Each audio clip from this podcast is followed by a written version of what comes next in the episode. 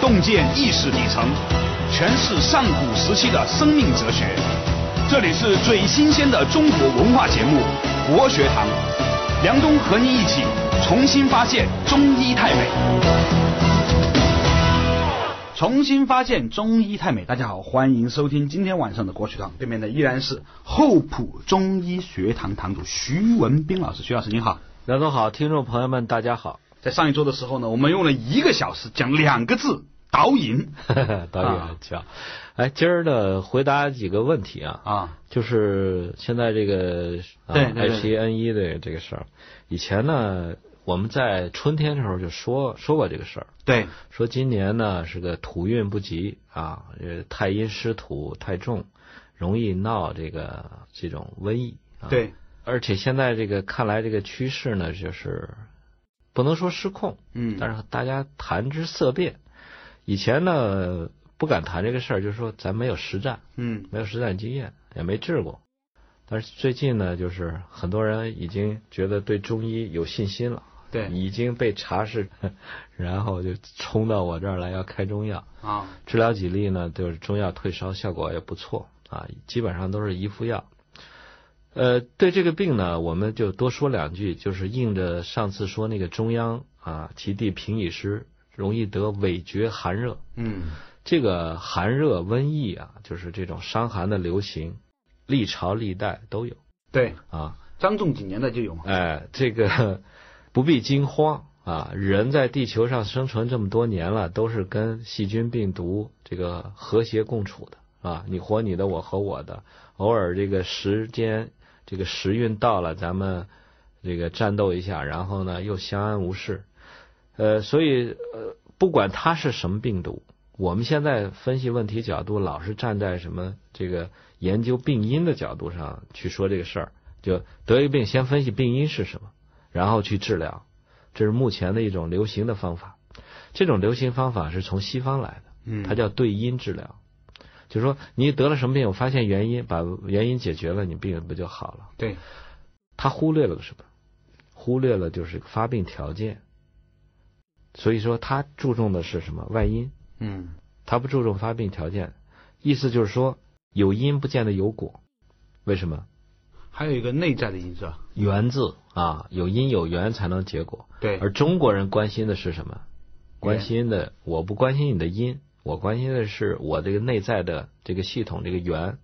如果我这个内在系统保护的非常好的话，第一我不会发病，第二即便发病了，我很快把它干掉，然后我又恢复到常态就完了。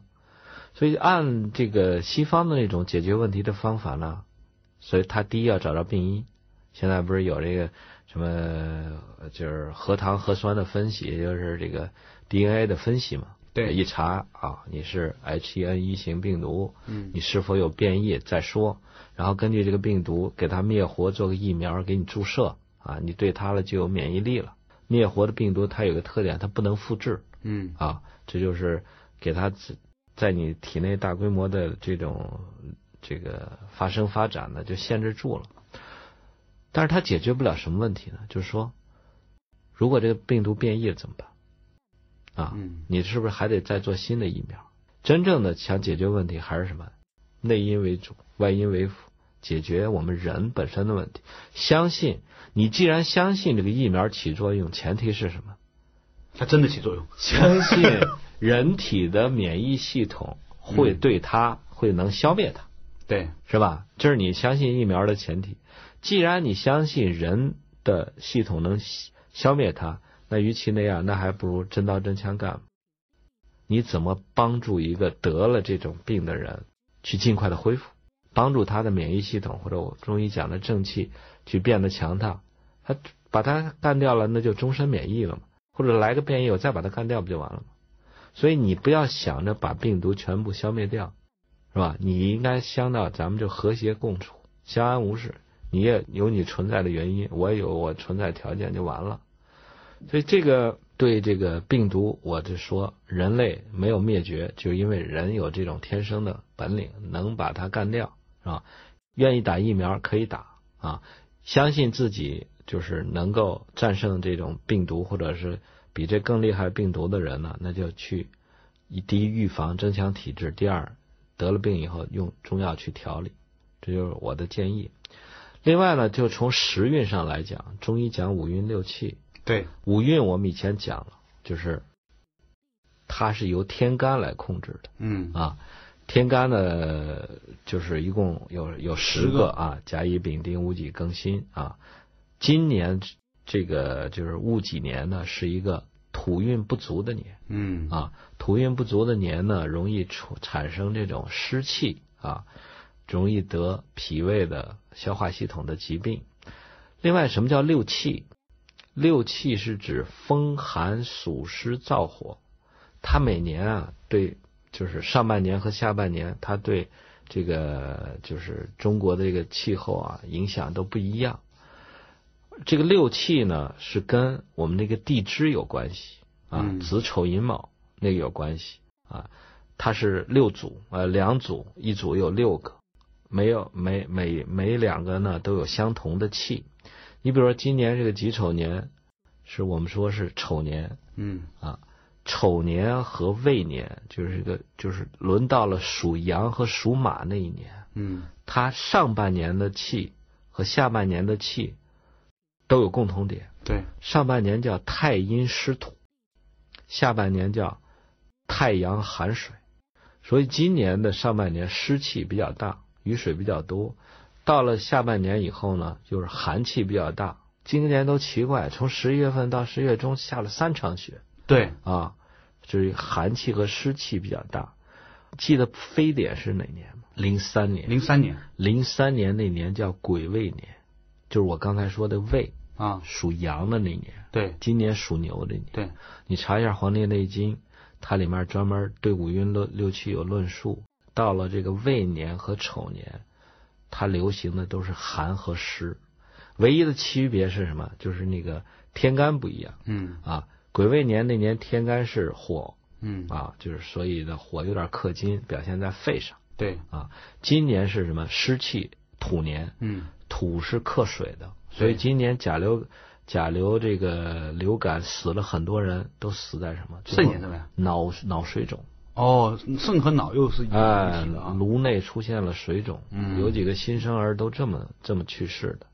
所以你看一下《黄帝内经》对这个论述呢，你就会明明显感到哦，今年主运是湿土，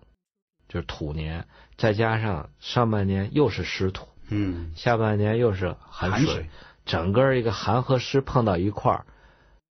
所以会造成这种给这种病毒的发生提供了一个很好的源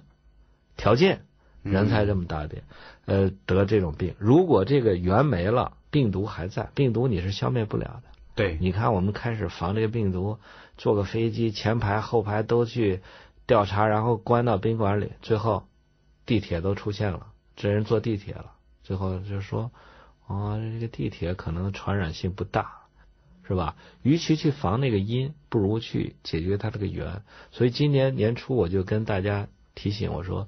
一定要注意好自己的肠胃，嗯，肠胃系统，不要呢吃那些什么寒性的、湿气大的东西。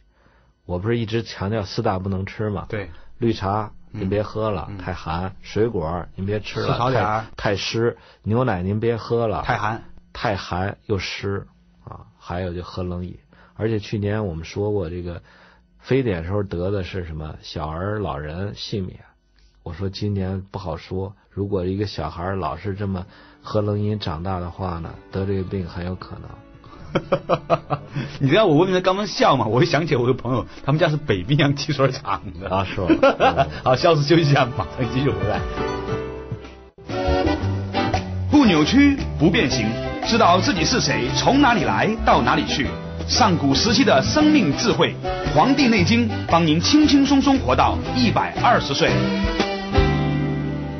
重新发现中医太美啊！继续回来到国学堂，刚才呢跟徐老师啊讲到这个今年的五运六气这个话题啊，说嗯今年还是比较寒湿的一年哈。寒就是太阴湿土，太阳寒水。过了小雪以后，就入到了我们这个，就是我们一年要分成六个气嘛。对，初之气厥阴风木，嗯二之气呢是少阴君火，嗯然后呢这个到了三之气叫少阳相火，到了四支气叫太阴湿土，到了五支气叫阳明燥金，到了最末的一个气就从小雪到大寒了，又是太阳寒水，所以下半年又赶上了。今年是土不土运不及，然后呢，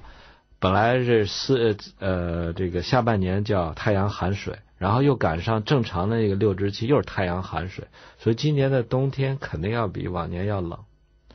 再加上今年这个湿气，所以大家一定要不要碰那些外面就是饮食上不要碰寒性的和湿气大的东西。嗯，我们说那四大不能吃，你一定要注意。另外，从治疗上，我们去呃上半年我们就说了，现在说抗猪流感呢，最好的就是那个中药呃西药叫达菲嘛。嗯达菲从哪儿提炼出来的呢？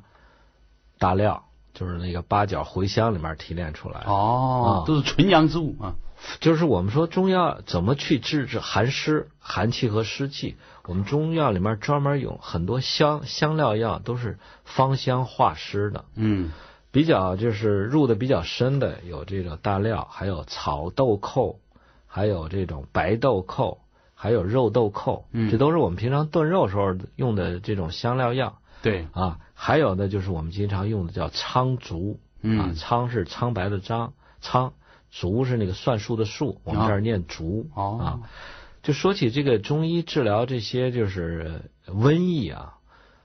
中医救了很多中国人的命，就靠这个中中医药。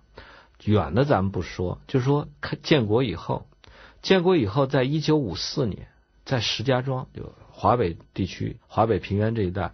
突然流行叫乙型脑炎。嗯乙型脑炎都是小儿得，而且高烧，然后就抽搐，就是脚弓反张，就是整个就抽起来，最后就死掉。乙型脑炎当时就是各种，当时中国是一边倒亲苏的嘛，嗯来了很多这个西医的专家，最后也没没办法，最后用中医治疗。当时用的用的药都是什么清热解毒的啊，清大热的药，包括一些清热养阴的药，主要用的方子就叫白虎汤。白虎汤里面四味药啊，石膏、粳米、知母、甘草四味药。为什么叫白虎汤呢？我们都知道东方嗯，青龙，对南方朱雀，对，西西方方白白嘛虎，对啊，北方玄武。对，西方它一方面代表秋天，另外就是什么？东边日出，啊，西边雨，西边日啊，落。日落，就是说，日落的时候就是这个发烧，人就不烧的时候，阳气退尽的时候，啊对，就是说白虎泻而高温退，嗯就是说我们给它起个名儿叫白虎汤。而更有意思，里面白虎汤里面的主要两味药，粳米和石膏嗯石膏都是白色的，对啊，就是一种这个咸寒入肺的药，所以用白虎汤效果特别好。马上，当时主持这个用中药治疗乙脑的这个功臣姓郭，是石家庄地区的一位中医，啊当时还受到政府的表彰。然后第二年，五五年，突然在北京地区也流行乙脑，当时人们又用白虎汤。嗯就不行了，就不行了。人们说这为为为什么不行了？当时出来个名医叫蒲辅周，对，很著名，蒲辅周啊，我就想了这个中国啊，那么传承几千年，有几位高人都是解放初年，北京有四大名医，对，这个蒲辅周是从四川调入北京的这么一个名医，非常高明，通神明的一个名医。当时为国家领导人看病嘛，嗯，都是是他，效果非常好。他当时就用五运六气去推测，他说这个五四年的那个五四年是个甲午年，他这年的特点就是那种火气比较旺啊，火气对比较足的那年，就是他的和第二年，第二年以后就是变成了什么呃五未乙未年，嗯乙未年呢就变得湿气重。嗯甲午年的火气重，所以他那个五运六气一推算，它就变了。变了以后呢，他就蒲辅周就说，湿气重的话呢，就应该里面在白虎汤清热基础上加一味苍竹，嗯，就加了一味药，马上就有效，又把这个北京地区的瘟疫又给，就是这个乙脑又给灭掉了。而到了五六年，乙脑又起来了，这时候呢，蒲辅周又根据这个五运六气推算，说这种湿气呢是什么？就是说，就是靠发散解决不了，应该让它从下面小便排出去。为什么呢？这个湿气特点是什么？湿，你说是个阴邪还是个阳邪？还是阴邪吧？湿气跟水一样，还是个阴邪。嗯，这个阴邪的东西都最后要伤人的阳气。对，中医治疗湿就是最早治疗湿邪呢，就用那个就好像那个大炮打蚊子一样，用什么麻黄、附子啊、细辛啊，就给它散。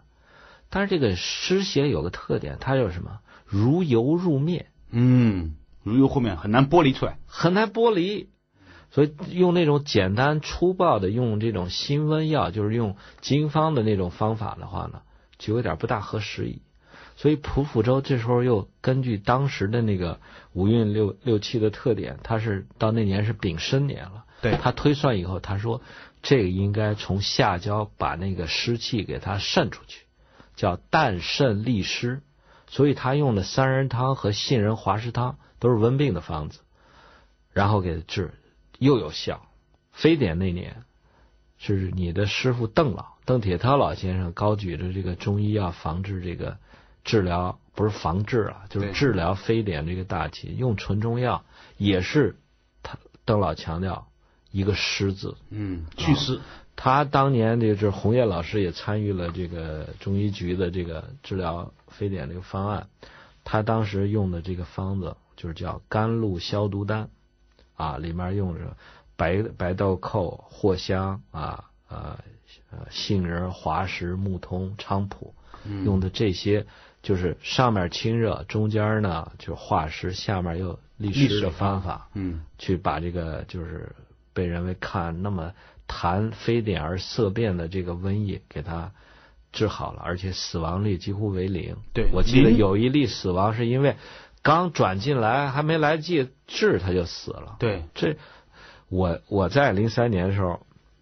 不是那个非典起来了吗？嗯我的外国学生和病人都回国了，嗯，人都跑了，我也没没事事干干。这是后面呢有很多的机缘的，也不是一个两个人一个两个事情能解决的，是但吧？是后来就是你看，呃，樊振伦教授当时在零三年就推断嘛，他说这个非典它是个太阴湿土。嗯，等到非典的下半年呢，又换了一个这个，当这个少阳相火起来以后，就没事了。就是风能盛湿嘛。对，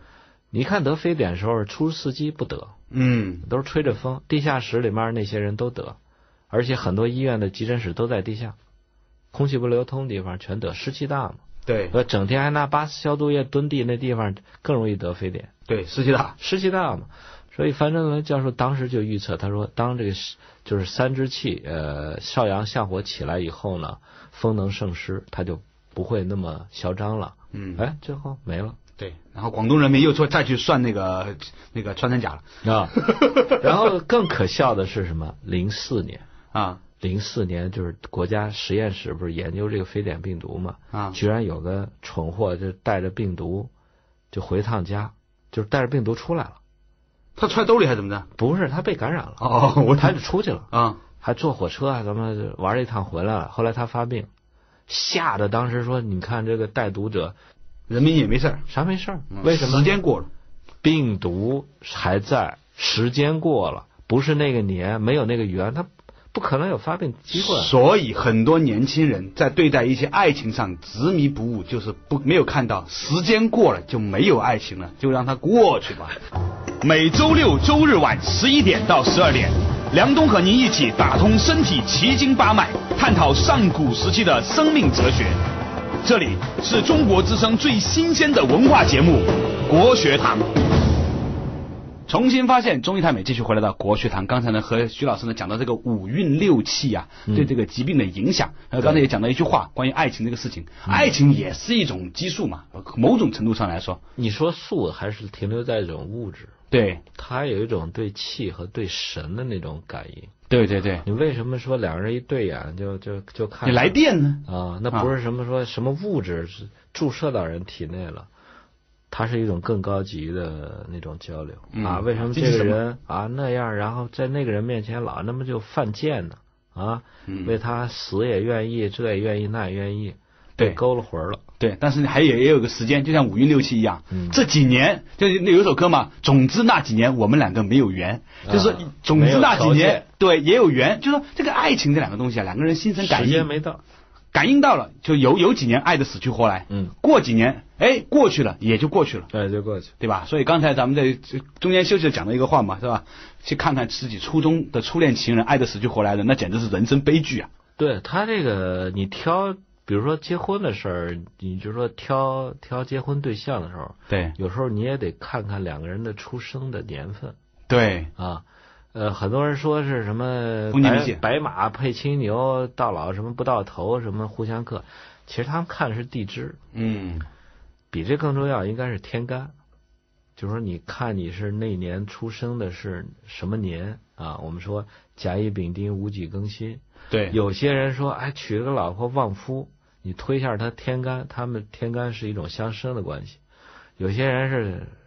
娶了以后就败家就倒霉，有时候有可能就是天干不合。嗯所以那个有人说，你这配阴婚才算地支呢，应该配阳阳婚应该算天干。 这个技术问题太复 杂，咱们也不在这里探讨哈。嗯但是呢，就关于五运六气呢，我常常跟一些完全不了解这个领域的朋友说哈，你只要能够理解，有几年哎这个鱼就很多多产，有几年这个荔枝就高产，就或者是减产，对嗯你就你就理解，其实天地啊，它有啊它一个自己的循环过程有有有，是吧你？包括气候，现在不是炒作一个概念叫全球气候变暖？对呀、今天我就说怎么会？你看北京的大学 哪像全球变暖的样子？我，是不是？对呀、我觉得全球气候变暖又是一个商业阴谋。某种程度上是有一点儿了，还然有它后政哎现治在利益。现在已经开始什么发达国家向发展中国家买那个排碳的排放量了，对对对对，这不是对已经开始商业化了吗？对对对对，最近不是英国是有一些什么科学家的电子邮件被曝光了，嗯。其实就发现问题，这些科学家在人为的渲染一些、篡改一些数据，嗯啊，就说是制造一种恐慌啊，什么什么全球变暖，海平面要升高，要淹死多少人，从中牟利啊，这是背后的一种动机。我研究这个事情是我看了一下，就是有历史记载的一些。就是这种中原地区的这些气候变化的这种起伏线，就涉及到一个问题。我们学上古天真论第一句话：“余闻上古之人，春秋皆度百岁。对呀、”他怎么不说春夏秋冬皆度百岁？孔子一说写历史书，春秋。嗯，春秋笔法对啊，他怎么不拿四季代表一年？他怎么说春秋呢？ 是点改呢？为什么呢？嗯，我告诉你，就是在远古上古那个年代，我们生活的中原地区只有两季，哦，真的啊、就一个春一个秋，真的啊、没有夏没有冬。因为那个时那候会儿气候很暖，啊啊哦，那会儿是真是气候很温暖，那然是后真正的文出产化啊，出产也很丰富，是所以是那会儿那个什么中原地区出出没一些老虎、豹子、大象，很很正常。后来慢慢的就进入了一个一个阶段，就开始变冷，而且变冷这个阶段呢，就出现战争。你知道为什么？争夺争北夺北方游游牧，牧民族一看，这这牛羊没没没草吃了，逐水草而居，逐水慢慢就跑到南长方城一点对长城以内了，一下就大规模战争。然后呢，气候变化又导致瘟疫，然后又得人得一场大病。你算一下啊，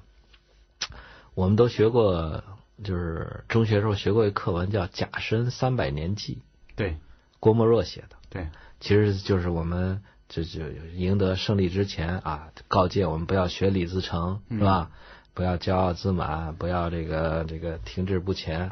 甲申三百年，就是说李自成攻下明朝的北京城啊，逼得崇祯皇帝自杀那一年是甲申年，而清兵吴三桂领清兵入关那年也是甲申年。嗯，但是你就想一想，为什么几万、十几万八旗兵就能横扫天下？为什么？你想想，甲申年前一年是什么年？癸未年。鬼鬼申申是猴嘛？对猴前面是未吧？对癸未年，甲是一个开始嘛，它甲甲乙丙丁戊己庚辛壬癸对是个癸是个末，对，甲申年的上一年是癸未年。癸未年是什么年？你算二零零三年是什么年？也是癸未年啊？二零零三年就是癸未年。哦，癸未年那一年就是太阳寒水、太阴湿土，瘟疫大大爆发。所以在甲申年前一年，中国是大面积的瘟疫，哦，那一年也是瘟疫，大瘟疫，死了好多人，而且死的都跟零三年一样，都是青壮年。这才有了第二年清兵入关，横扫天下。所以你看，一个疾病跟国家命运，所以这这这这这个医学太所以中国的医学真的太伟大了太哈，重这要个了跟天地之间的这种整个节奏轮回哈，他是看到的，就是说嗯同样是癸未年的，为什么到那年？所以今年又是六年以后，就是这个五运六气的六气，五运是五年一轮转儿一转一圈儿对比如说今年我们说是土不足，过五年以后就是土太过，对它是五年转一圈儿对六气是六年转一圈儿对零三年加个六，零九年又是赶上太阴湿土和太阳寒水，又是个寒湿寒湿的病。所以今年呢，我建议大家就是啊，第一注意饮食，第二要保持自己这个肠胃的温度啊，别去别去着凉啊，这